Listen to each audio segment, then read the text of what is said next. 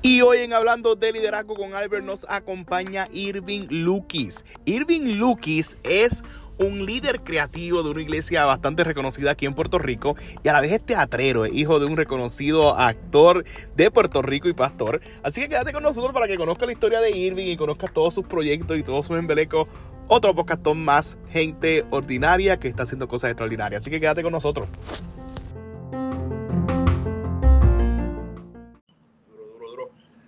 ¿Qué es la que mi gente? Bienvenidos a otro episodio más de Hablando de Liderazgo con Albert. Hoy tengo a alguien súper, súper especial, como todos, como todos los invitados, siempre son especiales, siempre son gente que hacen cosas espectaculares y cosas súper cool. Y hoy tengo el privilegio de tener con nosotros a Irving Lukis. Bien interesante que Irving Lukis, cuando le hice el acercamiento, pues yo pensaba que era un artista gráfico. Entonces, pues cuando le hago la invitación, que él me hace la de que no es un artista gráfico, sino que es un productor creativo. Y yo, wow, Dios mío, yo estoy tan atrás que yo todavía no sé ni lo que es un productor creativo. Y yo, pues con más razón, tienes que estar hablando de liderazgo con Albert para que nos expliques qué hace un productor creativo. Este, o sea que uh, hay muchos eh, lazos que nos unen. Soy fanático de su iglesia, de su pastor y de toda la gente linda que, que va a una iglesia aquí muy reconocida en Carolina. Eh, también admiro a, a, a, su papá, que lo seguimos desde Teatro de la Manga y un par de cositas que inclusive antes de comenzar a grabar le mencioné que lo estaba viendo en una película, el gran Nelson Lukis, pero quiero que la gente conozca a Irving Lukis. Irving, preséntate para que la gente conozca y sepa de ti. Luego hablamos de que es un producto creativo, es un va por ahí. Saludos, Albert. Eh, primero, gracias por la oportunidad, privilegio de, ¿verdad? de compartir en este espacio. Eh, saludo a todas las personas ¿verdad? que eh, estén viendo este video. Espero que sea ¿verdad? de mucha bendición y que las personas ¿verdad? puedan aprender y tener un poquito de, de lo que uno hace. ¿no? Muchas veces, eh, a ver, uno como que cada día aprende cosas nuevas de, de ciertas personas que uno no pensaba y pues te, te, añaden a tu vida. Lo primero es que eh, es la primera vez que alguien ¿verdad? me dice o, o, piensa que soy artista gráfico. Nunca me había pasado eso. Eh, fue bien interesante. Eh, tengo que decir que Albert, cuando me hace la propuesta y me la envía por email, eh, súper organizado, todo bien estructurado, y eso me gustó porque yo soy así. Y cuando todo hablo como que artista gráfico, yo decía como que pensé que como que te equivocaste, y dije, vamos, pues como que es para otra persona, pero todo iba en esa línea, y yo decía, diantre, él, él, él, él, jura, él piensa que yo soy artista gráfico y yo lo voy a defraudar porque yo no soy artista gráfico. Dije, para que yo le diga eso, me va a decir, pues yo no quiero entrevistarte, como que pues, yo quiero un artista gráfico. Y yo, diantre, pero nada, el punto es que hay unas cosas que yo hago que pueden estar relacionadas a lo que es el arte gráfico y al diseño, eh, porque trabajo mucho con diseñadores, so, no es que está muy lejos de la realidad. Así que tranquilo en eso. Bueno, con lo de un um, productor creativo, pudiera dar un poquito para atrás en mi vida. Eh, yo nací en una familia eh, teatrera, eh, muchos conocen a mi papá eh, por, por, su faceta de maybe humorista, tiene el personaje del doctor Félix Casado, que es el pe pequeñólogo, casi todas las iglesias lo han tenido en alguna actividad u otra, quinceañero o qué sé yo, boda. así que pues mucha gente conoce esa, esa faceta de, de él. También a mi hermana, mi hermana es actriz, es actriz desde los cuatro años, eh, pero yo, aunque crecí en la familia teatrera eh, y productora, pues realmente no fue hasta mi juventud que realmente eh, me expuse a ese mundo, por, por, por, decir así, como que ese spotlight. de hecho, nota, curio nota curiosa, mucha gente no sabía que mi papá tenía un hijo, sabían de mi hermana, so cada vez que me presentaba era como si, como que él es nuevo, como que él llegó ahora. Y es como que no, siempre ha existido, pero pues como a lo mejor no estaba así la luz, por decir luz pública o, o en las obras de teatro así expuesto en escenario, pues mucha gente pues, no sabía de mí. Así que de ahí en la juventud pues como que tomó unas oportunidades entonces de, de trabajar con mi padre en las producciones, la gente empezó a conocerme y yo empecé a ver a mi padre como productor y yo creo que eso como que eh, de una forma u otra en mi subconsciente creo, creó un interés eh, y luego de eso, pues yo empecé a trabajar con él como productor eh, y pues me di cuenta que me gustaba trabajar mucho lo que son las preproducciones, que es eh, básicamente todo lo que uno hace antes de que ocurra la producción. Eh, puede ser ¿verdad? la escritura, trámites, muchas ¿verdad? gestiones administrativas, coordinaciones, casting, puede ser la, las contrataciones, lo que son la, evolución y la creación de muchas cosas, vamos a decir, elementos creativos eh, que se dan, eh, ensayos, todo eso, pues me gustaba trabajarlo, eh, me encantaba crear conceptos y de ahí pues nació el que yo pues fuera productor creativo y pues un productor creativo básicamente es eso, una persona que se dedica a producir ideas, materializarlas, conectar, como quien dice, de un puente a otro, la realidad que muchas veces la gente puede ver eh, cualquier idea. ahora tengo en mi mano así como que el teléfono, eh, pero antes de que esto llegara a ser un teléfono, pues comenzó con una persona que, que pensó en la idea de la dibujó, comenzó y lo presenta. Pues eso es lo que hace un productor creativo, básicamente.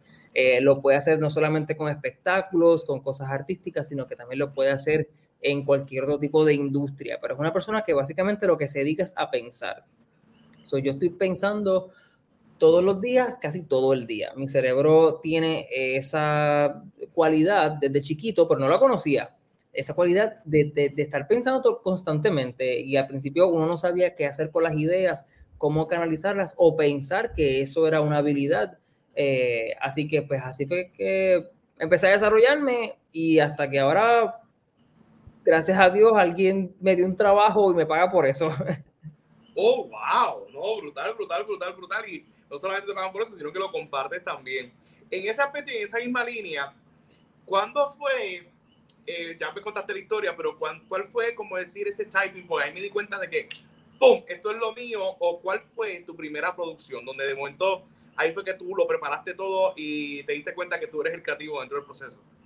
Eh, bueno, yo comencé a trabajar con mi padre y yo quería hacer yo quería tener como unas responsabilidades que me vi en ese momento eran, eran demasiado para mí. Aunque yo tenía el anhelo y, y creía en mí, no tenía todavía como que esa experiencia. Mi padre lo que hizo fue muy sabiamente, eh, fue involucrarme sabiendo hasta dónde uno llegaba, porque la realidad es que el productor creativo también vive con ciertos estresores y ciertas presiones, eh, porque son personas que eh, alguien te va a exigir, te va a exigir un estándar, te va a exigir un deadline, eh, te va a exigir a lo mejor un, grado de, de, conocimiento o de producto que tenga cierta validez, cierto éxito.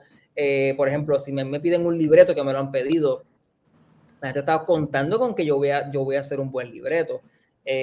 so, cuando mi padre me pasó el que pues me dio, poca, me dio esas experiencias poco a poco, no fue como hasta el, pudiera decir que en el 2000, 2000 um, maybe 2015, por ahí, eh, yo, 2016 creo que fue, yo tenía una idea de escribir un musical eh, completamente original y se la presenté a mi padre, toda la idea, toda la idea, y él me dijo, me encanta, pero me dice, yo no puedo escribirla, escríbela tú.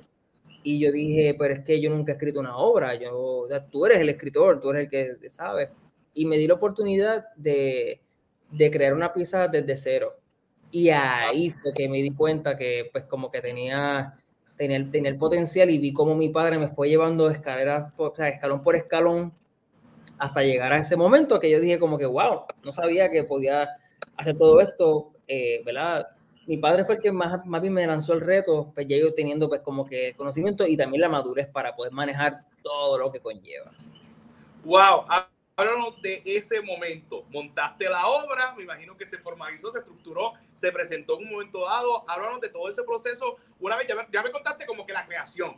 Ahí ves todos los libretos, pero entonces, ¿cómo presentaste la idea? ¿Cómo buscaron actores? Eh, la música, si es un musical, me imagino que ahí tuviste, qué sé yo, baile, o sea, un Lin Manuel mirando a la vida.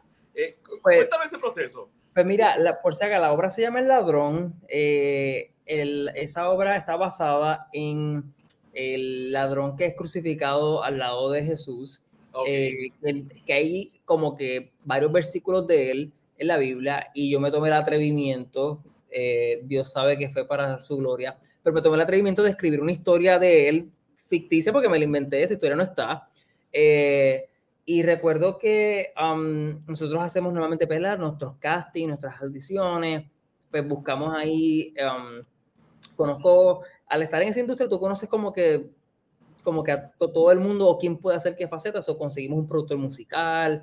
Eh, no mencioné esto, pero yo soy coreógrafo profesional. Eh, oh, oh, oh, oh. sí, yo bailé por, por, muchos años profesionalmente. Eh, soy yo monto los bailes, ¿verdad? Yo tengo mis bailarines, eh, ya, ya no, ¿verdad? Porque ya pues, no me moví de eso, pero sorry, eso es un side note bastante grande de mi vida. Bailarín, baila.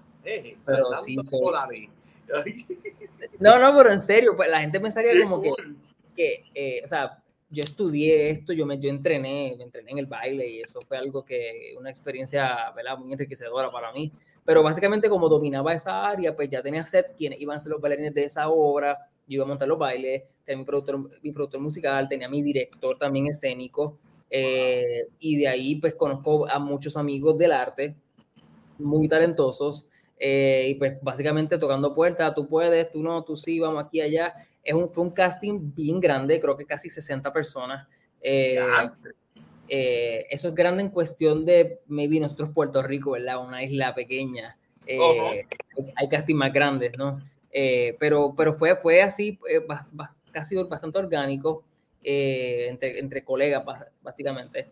Y fuera de eso, todo se dio, mano, presentamos. Eh, creo que presentamos, hicimos dos funciones y pues mucha gente quedó muy asombrada porque no habían visto todo eso de mí. Como que esta es la primera vez que yo presentaba algo, eh, porque yo escribí las canciones, eh, monté los bailes, eh, diseñé vestuario, escenografía con papi, diseñé las luces, es el diseño de luces. Eso, hice muchas cosas que uno dice como que hay un pedacito de mí en cada parte de, y, y ¿verdad? tomó mucho tiempo. A mí me tomó un año hacer toda esta preproducción eh, y presentarla como que en dos días, me dice como que un año para dos días. Pero básicamente ese, ese, es el, ese es el reto y eso es muchas veces lo que, lo que toma. Eh, fue emocionante y de ahí salí con esa expectativa de como que qué es lo próximo. Como que ya me reté, hice esto, como que ahora qué cosa puedo crear, qué cosa puedo producir, con quién me puedo juntar, hacia dónde voy. So que básicamente esa fue la historia. ¿Dónde la presentaste? Eso fue en el Bellas Artes de Guaynabo. ¡Ya! Que ya no existe. Sí, que ya, bueno, está, me dijeron que estaba allí, pero está, tú puedes pasar, le tiras fotos de recuerdo y pues tú sabes. Ah, wow, brutal. O sea, que lo presentaste ahí y la acogida de la gente, o sea, cómo la gente se enteró, porque primero, obviamente quizás tienes el referente de que eres el hijo de Nelson, eh, pero cómo hiciste el venio para que entonces llegara la gente, es la, es la primera obra tuya, hay muchas expectativas, quizás los participantes pueden entrar público, pero quizás no tienen nombre, nadie sabe lo que es. Eh, ¿Cómo fue eso? Porque estamos hablando de la primera obra que quizás nadie conoce, unos tienen una idea, otros no, los muchachos lo pueden tirar los spoilers. ¿Cómo fue esa experiencia de convocar gente a que fuera a ver tu primera obra? Pues mira, yo eh, tengo que decir que llamé a mis amigos a que me apoyaran, básicamente, y cuando digo mis amigos, eh, llamé a, um, estuvo Michael Rodríguez con nosotros, eh, cantante, estuvo Michael Rodríguez, cantante, el de la barca. El, cantante, sí, uh. cantante.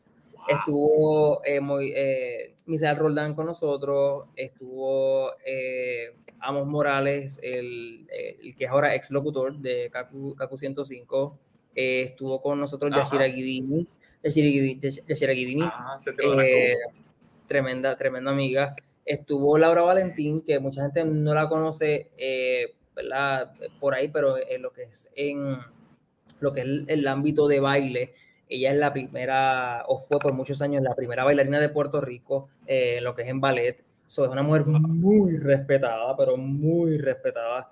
Eh, lo que es en el baile, tú en cualquier lugar tú, de baile tú dices Laura Valentina, entonces sabes quién es ella. So, ella salió en, en mi pieza porque eh, ella es mi amiga y fue mi maestra de ballet también. tuve también, digo, te estoy diciendo decir como que a, a, mente, porque no los tengo todos así de tan, tan, tan frescos como tal. Eh, pero tuvo un cast bastante, bastante bueno, bastante conocido también. Noemi Luz también estuvo con nosotros. Oh, eh, la gloria de Dios. Correcto. Eh, so fue, fueron gente de mucha confianza, gente que yo sabía que me iban a apoyar, que yo sabía que iban a dar también a, a, apoyar, apoyar la pieza hablando bien de ella para que vinieran a verla, ¿verdad? Que yo sé que yo sabía que se sentían orgullosos de estar, de estar en ese lugar. Eh, y gracias a Dios también mi iglesia Eh, mi iglesia vino a apoyarme, la iglesia de, de mi papá también eh, vino a apoyarme. Eh, sí, la, la, anunciamos por diferentes medios de radio, eh, de televisión. eso que hicimos también ese, ese, ese, trabajo. Y sí, mano, de, de verdad que yo me sentí bien, bien satisfecho, no solamente por la gente que llegó, sino por el feedback de la gente. La, la, pieza se entendió, que eso es otra cosa. Ah nerviosismo de que uno crea algo tan brutal, pero la gente como que no entendí qué significa. So, la gente entendió, llegó el mensaje. Eh, yo creo que eso, eso es parte, ¿no? Tener un equipo que te apoye. Ese ha sido uno de, de las bendiciones más grandes, rodearme de personas eh, que, que, estén contigo eh, desde el principio, entiendan la visión y, y la hagan realidad contigo. Todo brutal. En ese trayecto, ¿verdad? Que es tu primera, eh, ya te hablé quizás de uno de esos retos, pero pudieras describirme qué retos te encontraste en el camino dentro de esas anécdotas que tú quizás pensaste en un momento dado, fíjate, voy a soltar los guantes, no voy a poder seguir, es mi primera, qué retos te encontraste, quizás alguien te cerró la puerta, tienes expectativa de algo, tenías algún, algún costo proyectado, pero resulta que no era esto, ¿qué experiencia o malos gatos pasaste en ese proceso? Mira, te puedo mencionar varias, estoy pensando ahora mismo, por, se me ocurren. Eh, la primera que voy a mencionar es algo que me enseñó mi padre, fíjate, lo, tomé mucho de él, y es que yo puedo dudar y puedo tener momentos difíciles, pero cuando yo digo que yo voy a hacer algo, yo lo voy a hacer. Así que yo en ningún momento pensa, pensaría como que esto es demasiado, pues, pues mejor me quito. E, ese, ese no es el padre que me modeló ¿sí? Y, por, por, lo tanto yo nunca he tenido ese, ese, pensamiento. Para mí es hasta, hasta lo último y que, tú sabes, tiene que ser una cosa de que, de, qué sé yo, me metan, nos metan presos a todos, qué sé yo. Eh, yo, yo he vivido, no en esta obra en particular, pero he vivido en otras obras donde eh, pues, actores o talentos han renunciado bien cerca de la wow. fecha, pero uno busca quién lo haga o lo hago yo, o sea, tiene que salir. Así que esa es la primera que iba a mencionar, que, ¿verdad? que, que soy una persona de palabra. Eh, pero de las cositas que pasaron, mira, unos rookie mistakes míos, y me voy a tirar aquí, eh, ¿verdad? Eh, eh, como decimos en vivo, y es que yo escribí la obra con, vamos a decir, tenía como 12 escenas, y yo no contemplé el que cada escena era un lugar diferente. Entonces, es un reto para lo que es el mobiliario, para lo que son los cambios de escena, donde constantemente tienes que estar cambiando y la otra cosa es la inversión. O sea, o sea wow. si yo te digo que, que la escena uno es un, mar, un lago, después es un bosque, después un castillo, después un desierto, después es, es otro bosque parecido, después es una montaña, después una casa, después una aldea, o sea, todo eso son total, totalmente lugares diferentes donde tú tienes que, entonces mi papá me ayudó con la escenografía y él de momento me dijo, Irving, o sea, ¿qué tú hiciste? O sea, ¿dónde vamos a conseguir todos estos lugares, todas estas cosas? Así que eh, decidimos entonces trabajar unos conceptos teatrales que no funcionó, pero a mega favor, que son maybe um, traer elementos minimalistas, donde maybe a lo mejor no se refleja todo a detalle, eh, pero se hace ciertas, ciertos elementos que crean el ambiente del lugar. Pero a la misma vez fue un reto el mueve y mueve del agua al agua, tuvimos que dividir el escenario, como partirlo como un bizcocho en canto y como que poner en un cuarto, poner, eh, poner aquí un cantito de una casa y acá ponemos otra cosa y al frente otra cosa y vamos cambiando de spots, como quien dice. Pero eso fue un rookie mistake que a última hora, ¿verdad? Me, me, me, me pasó. Otra cosa fue los vestuarios. Eh, ah. te, puedo, te puedo decir que hubo un vestuario de una bailarina que ella nunca se lo probó y lo estrenó el día del show. Y eso fue un riesgo bien Ay. grande. Porque nunca ensayó con él y de hecho era un, era un, gente, yo estoy contando esto, yo espero que siete años después, eh, eh, te diría que ella, ella, ella tiene un traje rojo y me acuerdo que yo lo diseñé donde ella se supone que tenía encima como que algo tapando, tapándole la cara y ya perdía visibilidad y ya tiene que bailar. Y ella nunca practicó con eso. Y, y, eso cuando se lo pusimos, yo decía como que en el nombre de Jesús, tú no te vas a caer, tú no, no le vas a meter un puño a nadie, como que, y gracias a Dios, ¿verdad? Funcionó, pero es un riesgo grande, ¿no? Tú se supone que, eh, ¿verdad? Todo se ensaya y hay un dicho que siempre decimos que es lo que no se ensaya no sale. Y pues gracias a Dios eso salió, pero fue un riesgo bastante grande. Y esa, esa batería, hoy yo le doy las gracias por confiar en mí, porque que me pidan eso a mí o a alguien es, es, bien, es bien complicado porque es un riesgo bien grande de que tú te puedas caer, te pierdas, no veas luz. Que lucas eh, mal. Lucas mal, le, le, le, deja a una persona, a uno de los actores, eh, o le deja escenografía. Total, total. Eso era receta para desastre. Y Dios me cubrió ahí, gracias a Dios. Eh, hubo también otra parte donde había un maquillaje que era bien complicado, bien extenso y no cuadramos bien el timing entre la transición de ese personaje para salir en escena y por poco el personaje no sale en escena eh, porque tomó demasiado tiempo. So, cositas así más o menos fueron saliendo, pero desde nunca he tenido algo así grande como que, más allá de que, no creo que haya pasado en mi obra, pero sí los de papi, que alguien se pierde de una línea, cosas así son normales que, ¿verdad? que sucedan. Eh, a papi, sí, este video es mío, pero con todo esto de papi, a papi una vez se le, a una persona se le cayó la escenografía, la pared se le cayó encima. Wow. Eso no me ha pasado a mí, así que no te puedo decir que, son historias y historias que, que, ni acaban y la gente pues se puede pensar que, es parte de la obra y todo fluye. Exacto, muchas cosas pasan también backstage y la gente no se entera y eso es oh. parte, eso es parte de la producción. tú actúas, tú cantas y tú bailas afuera todo lindo, todo está brutal, todo está bien, pero para adentro es un montón de cosas que pueden estar pasando, ¿verdad? Eh, que son, son partes de momentos imprevistos que uno está para resolver. Pero, pero nada, pero gracias a Dios esa producción quedó, quedó muy bien. Eh, by the way, yo hice de, yo me tuve que disfrazar de, de, un león, porque yo hacía una simbología del león de Judá. Eh, y wow. la simbología de Jesús. Y yo me, y yo, eh, casi, casi, casi, casi, porque era un traje realista de león. Era un traje de león de verdad, no de un león ahí de Disney. No, no, era un león de verdad. Y asustaba y todo, porque las facciones, todo. Y era yo el que lo hacía. El traje más incómodo de la vida. Tú sudas hasta las uñas. O sea, eso, eso, eso, eso, eso es un eso es un invento de yo no vuelvo a hacer eso. Eso yo no vuelvo a hacerlo. Nadie, nadie tiene suficiente dinero para pagarme para yo hacer una cosa como esa. Y, pero fue, son cosas que digo como que en el momento, yo estoy, yo estoy tirado en el piso, en escena, pensando, que yo hago aquí? Como que, porque yo me metí en esto? O sea, porque yo, porque yo, porque yo quiero hacer esto, ¿por qué? Pero fue, fue poco tiempo, así que eh, al final yo pues, me voy y, o sea, me voy, ¿verdad? Que, eh, eh, en el león, porque yo caminaba como un león, tenía que hacerle, o sea, cuatro patas, tenía que hacer de todo. y nada, a la gente le encantó y fue como que bien chévere. Y yo, sí, dale, póntelo por, por dos minutos para ver si es tan chévere. Pero nada, son cosas que retos ahí en de... Interesante por demás. En ese aspecto me has hablado ya de tu vida, que prácticamente es productor pero quiero enfatizarme en, en, esta frase que le añadimos de productor creativo, porque prácticamente hablaste de, de la producción, porque es, es, esto es un momento histórico y tenemos que hablar de ello, porque de aquí es que saltamos a lo que estamos haciendo ahora, lo que está haciendo. En ese sentido, yo quiero que tú me describas un día normal, que me imagino que ninguno es normal, en la vida de un productor creativo. ¿Cómo tú te levantas? ¿Qué tú haces por las mañanas? Eh, ¿Hacia dónde te diriges? ¿Cómo organizas tus ideas? Porque me hablaste al principio que un productor creativo está produciendo ideas, ideas, ideas, ideas. ¿Cómo las organizas? ¿Cómo las estructuras?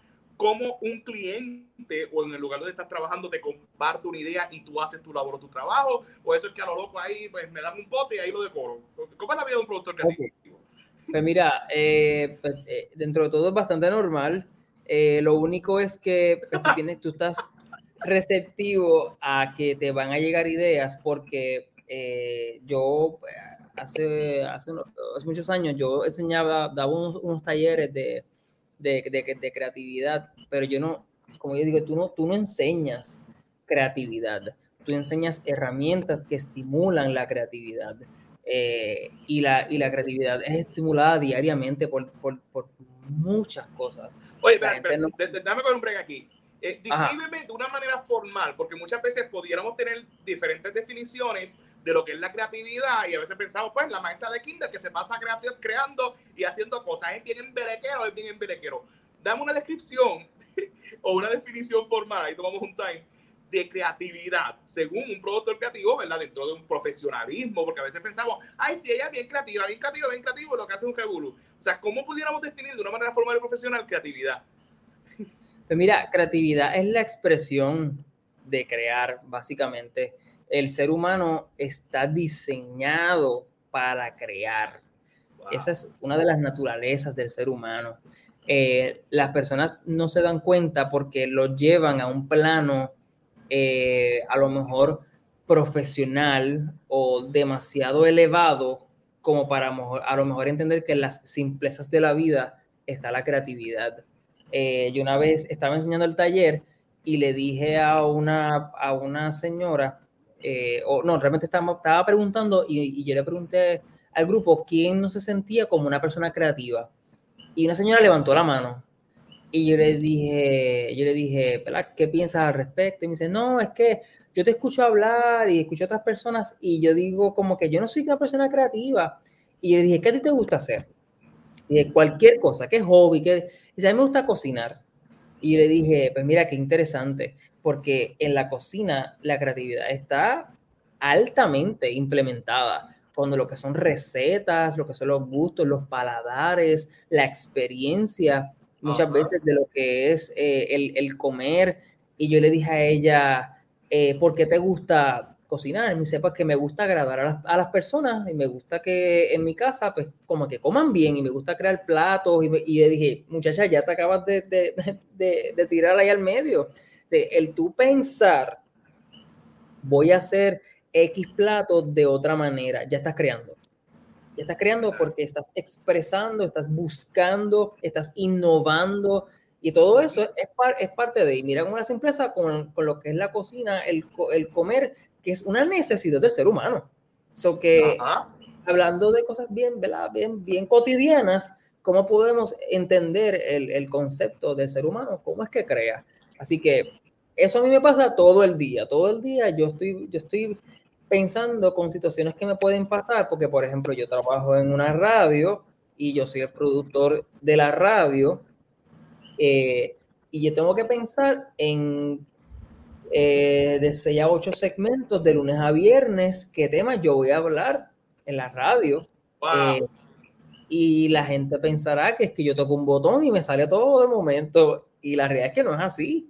Eh, más allá de que tengo unos compañeros, hay que, hay que pensar qué voy a hablar, cómo lo voy a dirigir, por qué voy a hablar de eso, qué yo quiero que la gente se lleve, Todas esas cosas vienen a tu mente. Ahora, una de las cosas que yo siempre he mencionado en los talleres es que esto es, esto es algo que es consecutivo y es algo que se practica, ¿sí? Esto es algo que de la noche a la mañana no va a suceder. Esto es algo que, como cualquier cosa, va, va creciendo en ti, va expandiéndose a la, a, la, a la manera de que llega un momento que llega, es como normal, porque para mí mi vida es normal, a mí, me puede, a mí me pueden llegar muchas ideas y ya que me preguntaste ahorita, yo las anoto, yo las anoto. yo desde, desde jovencito, yo tenía ideas y yo decía, como que qué chévere, y las dejaba ahí. Y yo me acuerdo después, mi gente, tú nunca te vas a acordar. Cada idea que a ti te llegue, si no la apuntas, se te va a olvidar. No importa tan buena que sea o tan ya, se te va a olvidar. Así que yo tengo unas notas, yo tengo mis libretas, eh, no sé si tengo una por aquí. Ah, mira, uy, mira, casualmente tengo una aquí que ya llené. Eh, que puedo enseñar. ¿La eh, escribes o la dibuja? Las dos. Porque mi, oh. forma de, de, trabajar, yo soy una persona altamente visual. Para yo explicarte algo, yo tengo que dibujarlo para yo entenderlo y para poder explicártelo a ti. Es un método, ¿verdad? Eh, bueno, y lo dijiste al principio, que trabajas con artistas gráficos para que entonces el artista gráfico... Claro, claro, claro. Por ejemplo, si ves aquí, pues como que yo hago mis propios dibujitos. Oh, oh, oh. Sí, yo, hago, yo soy visual. Mira, esto es un, esto es un set de televisión que yo diseñé. Digo, diseñé me refiero a que para poder explicar solo a la persona que va a diseñar, de diseño interior, pues yo le explico en dibujo qué es lo que yo quiero ver. Eh, así que la persona va, va entendiendo. Eh, aquí hago otro, otro, set para que la gente, mis dibujitos, ¿no? Y de nuevo, no soy, no soy dibujante, aunque cogí clases de dibujo, pero a mí me gusta, me gusta dibujar, eh, me gusta escribir. esta, esta libreta yo la, la terminé completa y la dejé. esto es un, ah, un mind, mind map. Esto es un, un ¿Qué es un mind map? eso es, eso es un mapa, mind map, mapa de, la mente, de la mente. Entonces, yo, yo en, este, en este caso lo hice estilo, y perdona los conceptos, esto es estilo flowchart. Un flowchart. sí, sí, flowchart, sí, sí lo entiendo, pero entonces, ¿en qué momento de mi vida, suponer yo como líder, hoy estoy dirigiendo una actividad, ¿cuándo o en qué momento el equipo de trabajo vamos a hacer un mind map? Ok, yo lo que hago es que yo lo hago primero para poder explicárselo a las personas. Entonces, yo, lo hago, yo lo hago de una forma, con unos dibujos, para que ellos puedan entender. Porque de nada, de nada vale que yo le entienda y otros no. Entonces, recuerda que, que nadie sabe, nadie va a entender tu mente más allá que tú. Tú eres el que tú, tú te entiendes perfectamente la idea. Tú dices, no, es que yo, yo sé lo que yo quiero, yo sé lo que quiero hacer. Perfecto transmítela a un papel o a un lugar que otros puedan entenderla. Entonces ahí está el reto, porque entonces tienes que desarrollar ese método, esa terminología de, que la gente pueda comunicarse, ¿sí? Yo digo esto, tú me entiendes, como el lenguaje, es un lenguaje básicamente. Y hay muchas veces que ahí tenemos problemas porque las personas tienen unas ideas brillantes pero no saben transmitirlas. Entonces, ahí es que hay, ¿verdad? Un, porque, por ejemplo, yo, puedo decir yo le puedo decir a una persona, eh, tengo esta idea, ya que estaba hablando de eso, tengo una idea de este, este set que tiene dos muebles y una lámpara. La persona, ah, brutal. Cuando la persona viene y trae, dice, ay, no te dije que los muebles eran verdes. Mala mía. Eh, eran verdes. Y la, y la lámpara no era de piso, era, era colgada. ¿Entiendes? Y dices, diantre, pues, ¿entiendes? Cuando yo voy a, yo te digo todas esas cosas para que la gente entienda, ¿sí? la lámpara la visualice detrás, arriba, tanta, tantos pies, es, es, eso es importante. Al igual que cuando tú lo dibujas, tu equipo lo ve, podemos lograr entonces también una discusión donde otras personas aportan su opinión donde las personas pueden decir, mira, pero es que en vez de esto, ¿por qué no lo cambias? Porque entonces ahí también ahí es otro concepto que tenemos que hablar. Y es más abstracto, o sea, más, más, más tangible. Claro, claro, no, y, y, ahí entramos en lo que es un brainstorming, ¿verdad? Okay. Eh, ahora eso sí lo conozco. Ok, un brainstorming que es donde entonces hay un, como que un, una, como decir, un trabajo de mesa, hay personas sentadas discutiendo una idea donde llegamos a un acuerdo. Entonces, muchas veces eh, donde ahí también decidimos eh, que sí, que no, y en ese caso, si es que ¿verdad? una persona está liderando la, la, visión del proyecto, pues puede comenzar a delegar entonces, pues tú búscate los muebles, tú búscate la lámpara, tú buscas aquello, eh, y así más básicamente. Pero una de las cosas más importantes que yo considero con eso de la producción el, el, ser producto creativo es el, el cómo uno comunica, tu, uno comunica sus ideas a, a, a, su equipo y que tu equipo aprenda a entender también tus estilos, tus conceptos, tus gustos, tu visión. Eh, eso, se, eso, se, logra con el tiempo, pero es muy importante, muy importante porque si no es una, es una persona que está creando sola y, y, aunque tú puedes crear solo, no puedes desarrollar nada solo. Ah. Siempre vas a necesitar de personas. Así que no, tienes que saber crear tu equipo, tienes que saber mantener, cuidar a tu equipo, y que haya esa correlación con unos con otros. Y tú no puedes ser el único que piensa, el único creativo, el único. Tu equipo tiene que también pensar y crear, tienes que motivarlos, darles espacio, darles voz a ellos, darles educación, exponerlos, porque al final de, de todo son los que están contigo. Están contigo. Y te, te voy a decir con eso, yo aprendí eso un poco tarde. Tengo que decir que por, por mucha, mucha inmadurez en mi vida, eh, y por inseguridades también. Eh, porque uno lo, uno lo ve y lo, te lo muestro tan, tan, tan lindo ahí, pero me tomó mucho tiempo el yo poder tener también el valor, la seguridad de, de abrirme en cuestión de ideas a una persona porque uno siempre piensa, mi idea es una porquería, no va a funcionar, se van a reír de mí. Eh, o sea, eso, eso sucede hasta en una etapa.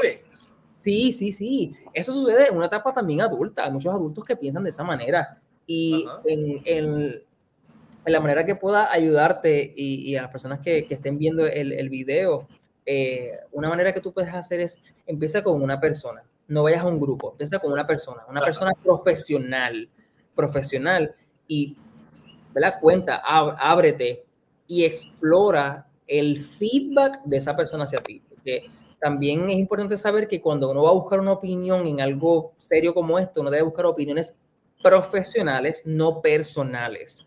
O sea, la vecina que no sabe a lo mejor de, de, lo que tú estás trabajando, te puede dar su opinión personal, pero no es una opinión profesional, o sea, no, no, está, no está amarrada de, de conocimientos, de méritos, de experiencia. Así que es importante cuando tú vayas a hacer ese pitch, siempre hacerlo con una persona que tú sabes que lo que te va a decir para atrás lo puedes aplicar porque lleva lo que acabo de, de, de mencionar. Comience con una persona. Pitch, me dijiste pitch. Pitch, pitch es cuando yo te, te, te presento algo te hago un oh, pitch. Espérate, can you spell that for me? Pitch. P-I-T-C-H. Ah, like perfect pitch.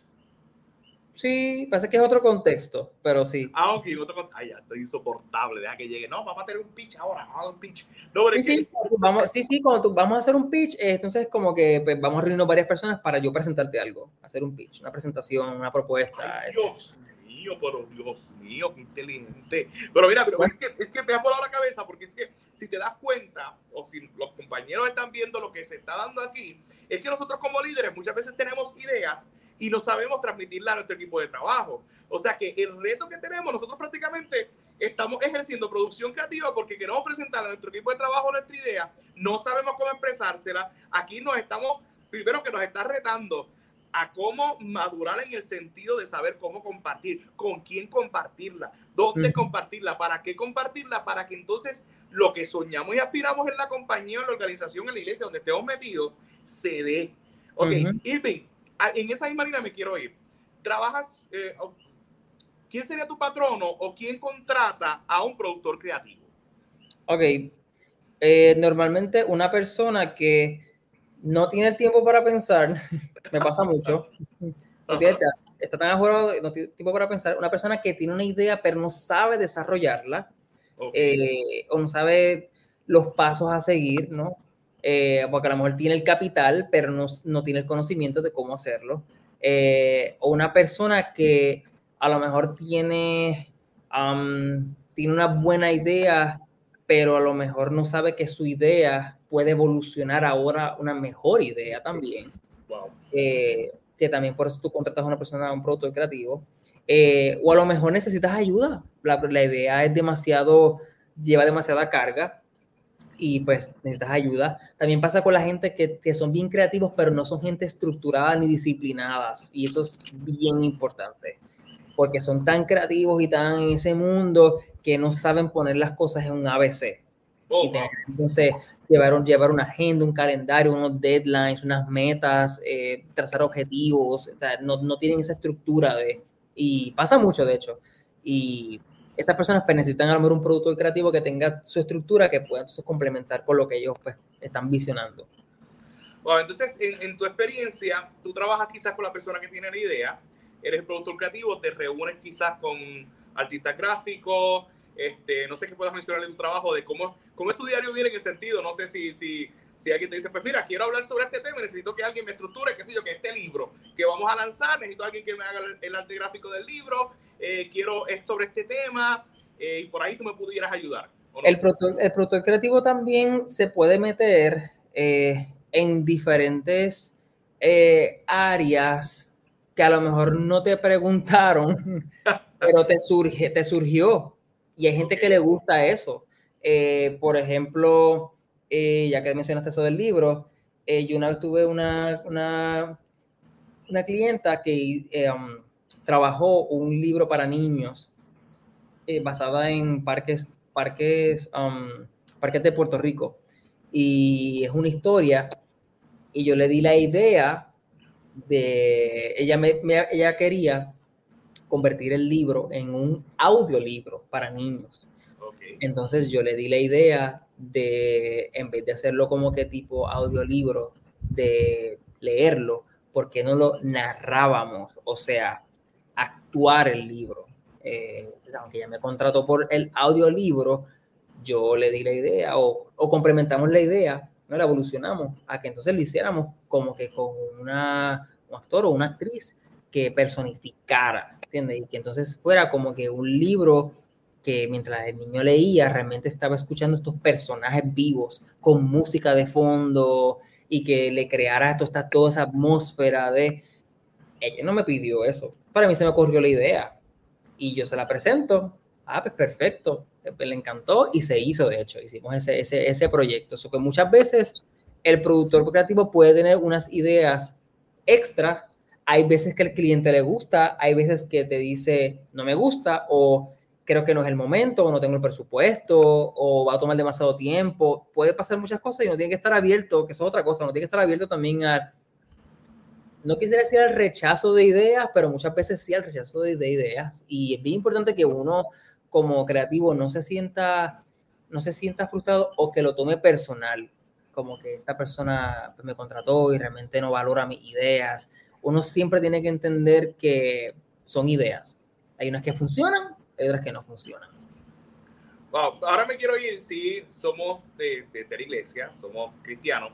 Eh, ¿Cómo ha sido la experiencia de ser un productor creativo dentro del campo eclesiástico? Trabajas en una iglesia, imagino que mencionaste que trabajas en la radio, y si trabajas en la radio, no sé si la radio que trabajas es cristiana, que imagino que también hay unos temas que tienes que cuidarte de lo que vas a tocar, porque el público que atiende eh, tiene unos intereses, hay unos valores, hay unos temas que quizás no podemos hablar como si tuviéramos el, los reyes de la punta con el molusco o una poca vergüenza de esa. O sea, cómo esa creatividad, o no sé, dudo que se te hayas limitado en ese aspecto, pero cómo ha sido tu experiencia como un productor creativo, y no quiero sonar, no sé, ignorante en este sentido, en el campo secular y en el campo espiritual, por ahí, ¿cómo, cómo pudieras combinar esos sin que, obviamente hay gente que todavía en la iglesia dice, ah, no puede hacer esto, no puede hacer lo otro, pero eh, somos de una iglesia, eh, una iglesia bastante postmoderna en ese sentido, este, pero que no deja sus raíces espirituales, más que la redundancia, pero ¿cómo pudieras describir esa experiencia dentro del campo eclesiástico?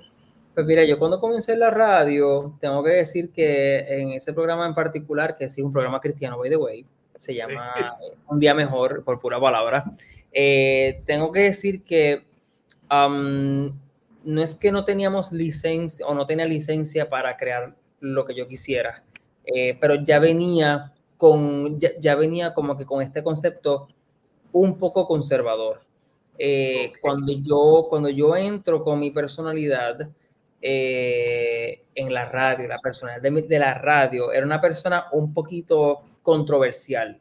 Ese era mi, mi, mi, personaje. Digo mi personaje, ¿verdad? Pero ese tipo de personalidad en la radio. Eh, al principio chocó mucho porque yo traía temas controversiales eh, y luego de eso la gente fue engranando porque yo decía, la gente cristiana te escucha el, tema controversial en una emisora secular y no dicen nada.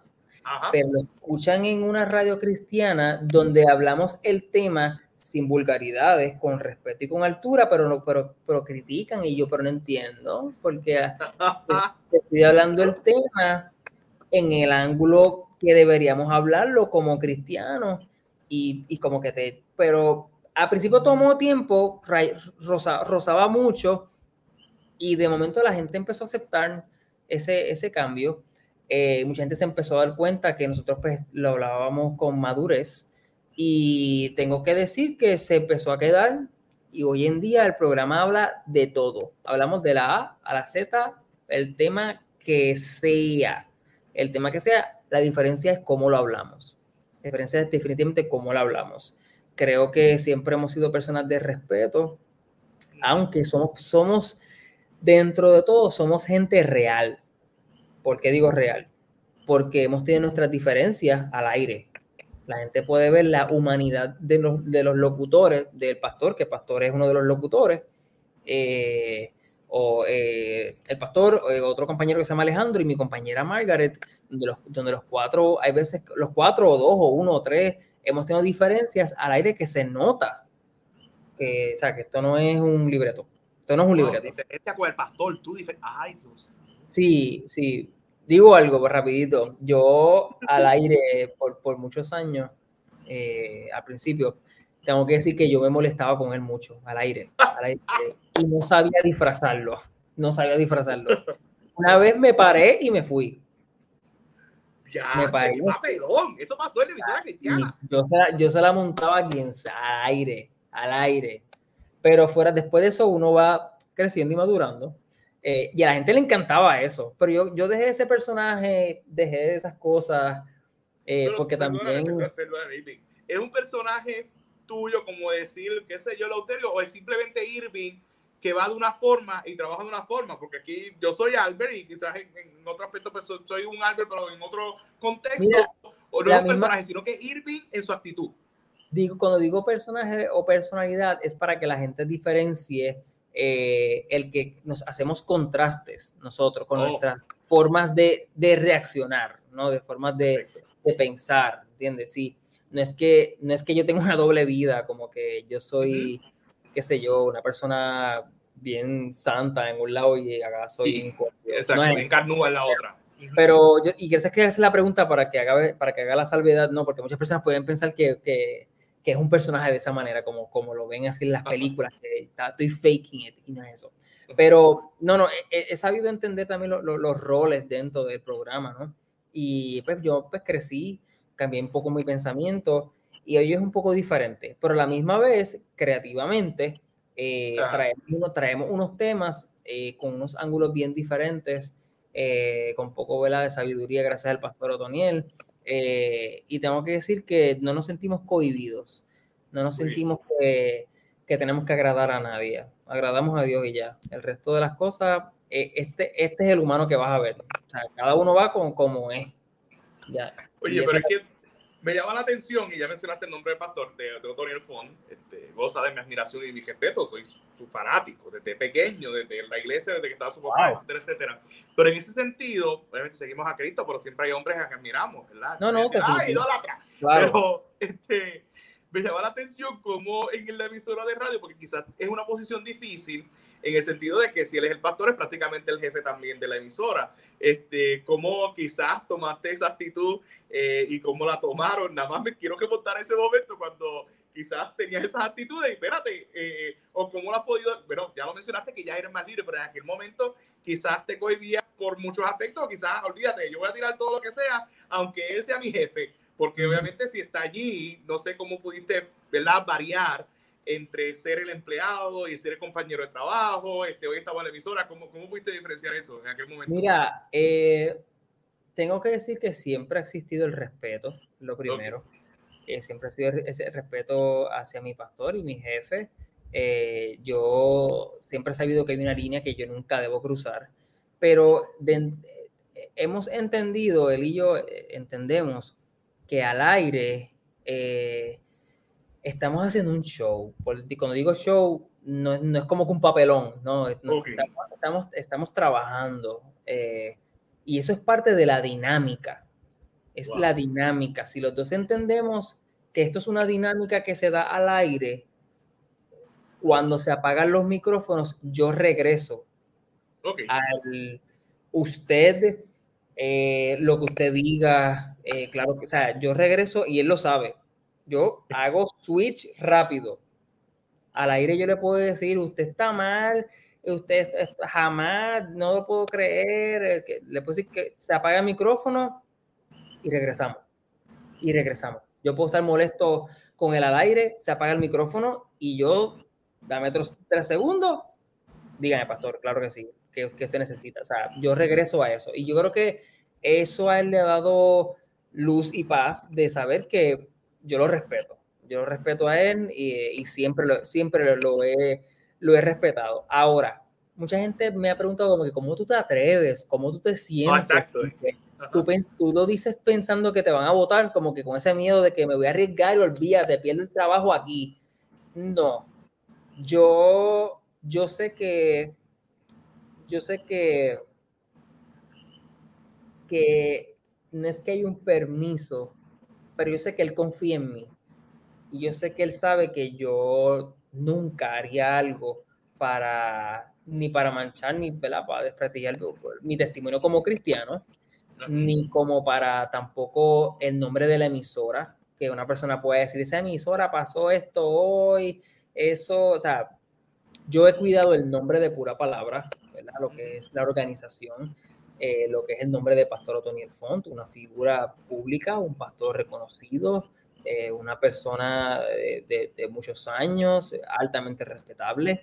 Eh, cuida, además he cuidado también a mis compañeros que también tienen su vida, sus familias. yo sé muchas cosas de, de, ¿verdad? de cada uno porque nos conocemos de años, conozco muchas cosas del pastor, de la iglesia. Jamás utilizaría algo del personal al aire ni para atacarlo, ni para vengarme, ni nunca. Hoy estamos en un contexto profesional, que son... Totalmente, totalmente. Pero, pero en esa mezcla... nota que son profesionales. En esa mezcla de emociones, de ese careo, qué sé yo, nunca me ha pasado por la mente decir algo íntimo de él como para tener ventaja o sentirme que tengo una superioridad. Nunca. Eh, siempre, siempre he sabido mi raya, siempre he sabido mi lugar. Yo sé hasta dónde yo llego, eh, nunca he puesto presión, porque tampoco quiero que lo que yo haga abra puerta que otra persona lo haga con él. Y quiero que entiendan que esto puede ponerse tan, tan fuerte como que tan bajito como que se acabó.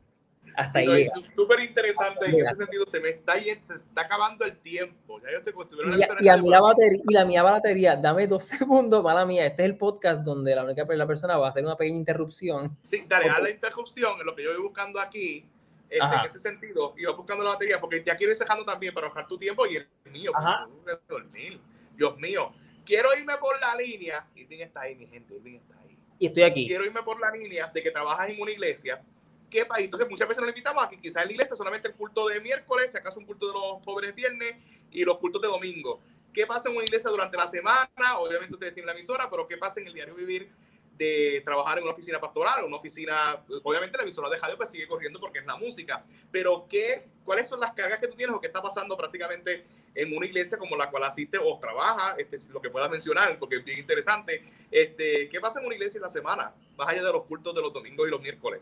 Pero mira, mi, mi, iglesia, y voy a, hablar por, por, por, la iglesia donde, donde, donde asisto y trabajo, la iglesia Fuente de Agua en Carolina es una iglesia bien proactiva y bien, eh, bien a, a, la vanguardia. Sí, nosotros eh, todos los días tenemos ¿verdad? diferentes empleados y departamentos, eh, pero constantemente tenemos reuniones donde hacemos brainstorming, eh, donde hacemos este tipo de reuniones donde discutimos actividades, discutimos proyecciones, eh, discutimos, o sea, nosotros normalmente corremos un calendario eh, hoy hasta el 2023 del año que viene, nosotros pensamos en todas nuestras actividades, recursos, en las coordinaciones.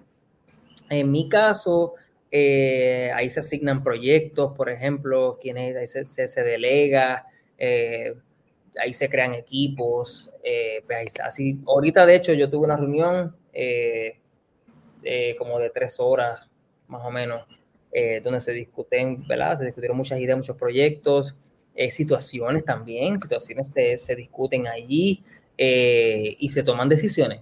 y tengo que decir que me siento muy privilegiado de estar en ese, en, ese grupo con el pastor y con la pastora, donde se discuten muchas cosas muy importantes.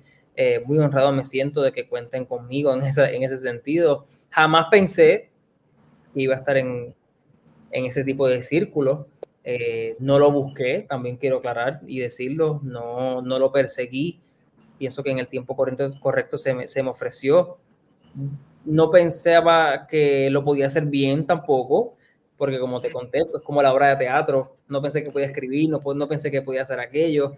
Eh, y todo ha sido, ¿verdad? todo ha sido Dios. Eh, yo siempre la gente a veces me dice como que, ¿cómo se te ocurren esas cosas? Y yo digo, como no sé qué decir, digo, pero, pues, pues, Dios, porque lo único que se ocurre, no, es, es, es, mi, es mi fuente, yo, es mi fuente de, de, de, toda la creatividad, de todo, de todo lo que sale de mí, definitivo, y si hay algo que, que la gente pueda decir que, ¿verdad? que, que, que, les guste o que les asombre, les impresione de lo que yo haga, te tengo que decir que la gloria es de Dios siempre. Y, y, y me quiero quedar así con esa ecuación, me quiero siempre quedar pensando que Dios es, es, siempre mi fuente, porque hasta ahora es quien me ha llevado a todos estos proyectos, eh, a todos estos lugares, a todas estas experiencias. Eh, y pues para mí no cambiaría esa fórmula, esa, esa ecuación. Pero la iglesia Fuente la Viva de Carolina es una iglesia que está bien activa eh, todos los días, todas las semanas. Estamos pensando siempre cómo, cómo crear y eh, crear y, brindar estas experiencias a nuestra congregación, cómo podemos añadir a sus vidas, cómo podemos impactar la sociedad, el país. eso es algo que admiro mucho de, mis de, mi, de, mi, de mis pastores, de mis jefes, siempre están pensando en las personas, eh, cómo bendecirlas. De hecho, ahora me está llamando él, así que eh, eso es algo normal. espérate, que espere, que espere, que estoy aquí, está conmigo. no, no, no, no, tranquilo, yo, yo, yo, lo llamo ahorita, tranquilo, tranquilo, pero eso es normal. con Alper, él me sigue en Instagram. A mí no, no, me sigue en Instagram. pero eso es normal. Él me puede estar llamando ahora para presentarme una idea, un proyecto. Eh, eso es normal. Eh, ese, ese, esa es la relación que, que tenemos eh, o una instrucción, algo que, que ¿verdad? Que, que, esté corriendo, algo que hay que frenar. Pero digo, lo, y lo mencioné porque salió de momento ahí, ¿verdad? Eh, pero tranquilo, no voy a contar ni nada. Yo estoy, estoy muy agradecido de, de, mis pastores, de mi iglesia, de mi trabajo. y, y, quizás el que, el que nos el que nos está viendo y no está familiarizado, pues obviamente eh, la iglesia Fuente Viva es una iglesia muy reconocida en, nuestra, en nuestro país, en nuestra tierra. Eh, muchas también ha tenido sus controversias sus polémicas. Aquí hemos tenido gente de la iglesia. Carlos Rafael estuvo con nosotros hablando de su experiencia como pastor y su experiencia también en el área laboral. Eh, o sea, que están en Carolina. Y yo, yo les siempre digo, si usted es creyente o no, por lo menos dése la vuelta eh, eh, por, a uno de los servicios de la vida para que entonces tenga esa experiencia, eh, porque de verdad que usted ve la admiración, pero no vamos a entrar en esas discusiones porque entonces hay gente que admira, pero sí gozan de mi admiración, sí gozan de mi respeto. Hay una pregunta que siempre hago a mis invitados, Irving, y no te puedes ir sin que me conteste esta pregunta y si te preparé para ellas. Necesito que me contestes cuál es tu libro favorito o un libro que recomiende. No te escuché, perdóname. Libro, libro, libro. Mi libro, wow, ok, eh, mi libro, mira, me gustó, ok, me gustó este libro. Yo sé que no tiene que todo, no todo tiene que ser religioso, pero este libro que se llama eh, Maestro de las Emociones eh, de Augusto Curí, lo leí recomendación del pastor. Es un libro tremendo, es un psicólogo que analiza lo que son las emociones de Jesús y lo lleva a un plano humano, básicamente.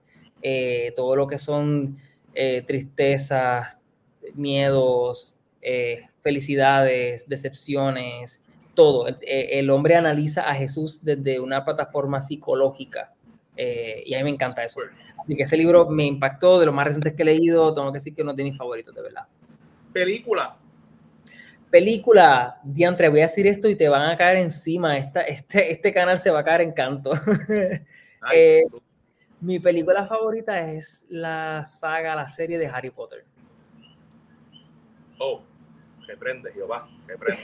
No, no, no, no, yo he sabido, yo he sabido pastores que me han dicho lo mismo, así que yo, pues nada, animado. Eh. A mí me encanta también, pero no puedo decirlo tampoco porque hay gente. Ay, lo que uno le explica porque uno le gusta. Ay, qué papelón. Pero, es que me acuerdo una vez, una vez que fui a un culto y la predicadora estaba hablando de que la gente que ve Harry Potter va para el infierno. Y pues nada, eso fue algo que me marcó. Qué fuerte. Y tú con la saga completa. Video, ¿verdad? Cortamos esta ¿Ah? parte del video. No, esto es en vivo. Este, y mira, espérate, hoy película, series.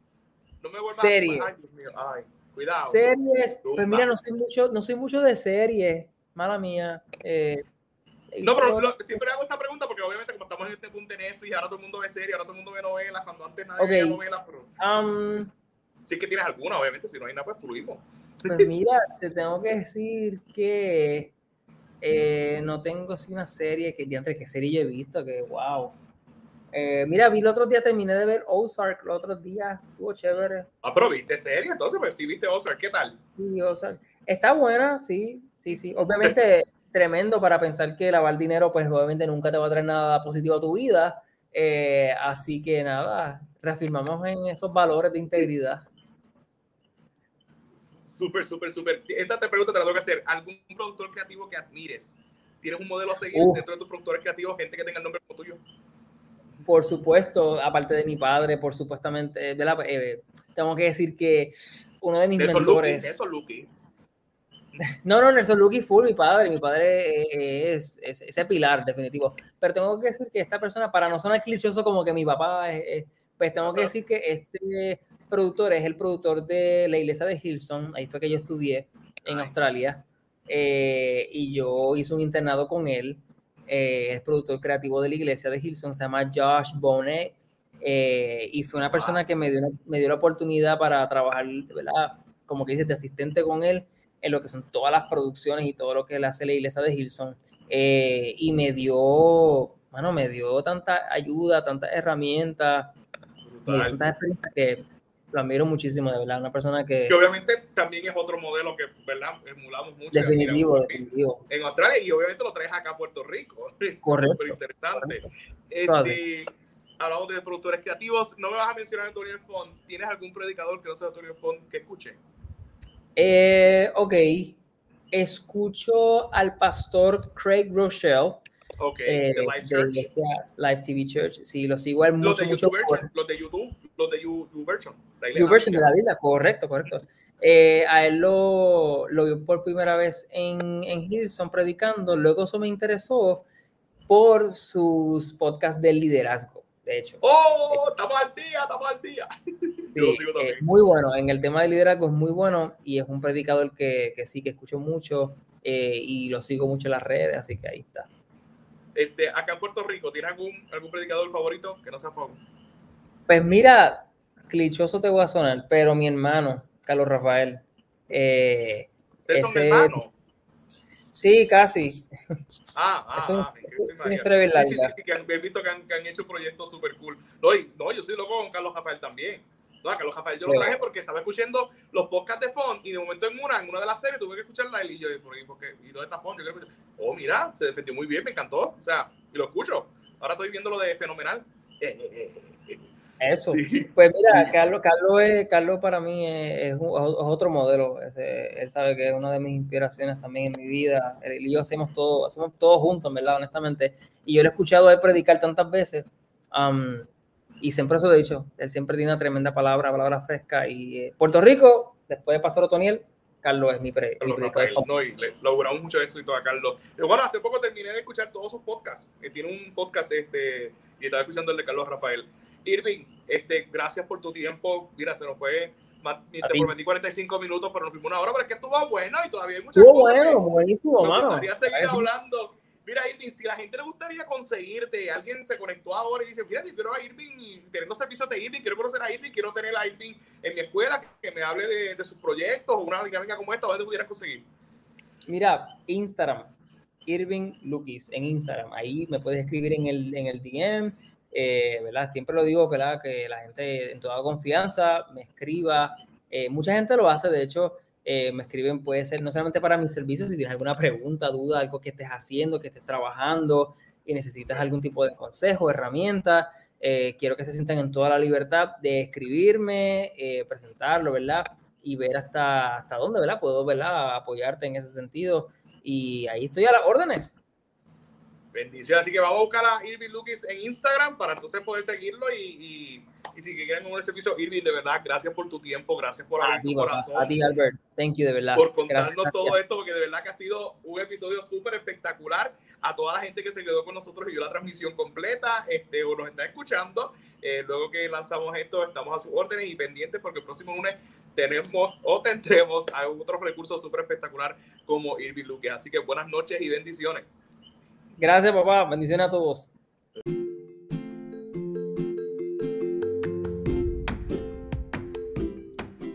Eso es todo por hoy, queridos amigos y amigas. Gracias por escuchar otro episodio de Hablando de Liderazgo con Albert y por siempre apoyarnos. Recuerde seguirnos a través de las redes sociales en Instagram Albert787, en YouTube Albert Troche TV, en Facebook Albert Troche y en cualquiera de las plataformas de podcast. Recuerda escucharnos, apoyarnos, darle review, darle comment, darle share, compártelo con alguien que tú sabes que no necesita escuchar esta entrevista o cualquiera de los episodios que hemos compartido. Así que muchas bendiciones y gracias por escucharnos.